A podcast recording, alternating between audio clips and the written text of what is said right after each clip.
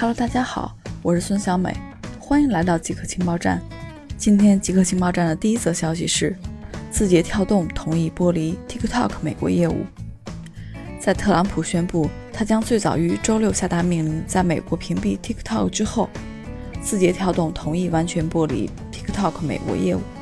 字节跳动的北京总部此前寻求保留 TikTok 美国业务的少数股权，但遭到了白宫的拒绝。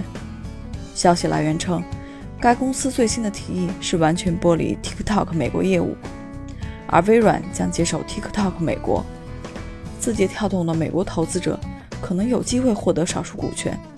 目前还不清楚特朗普是否会接受最新的提议。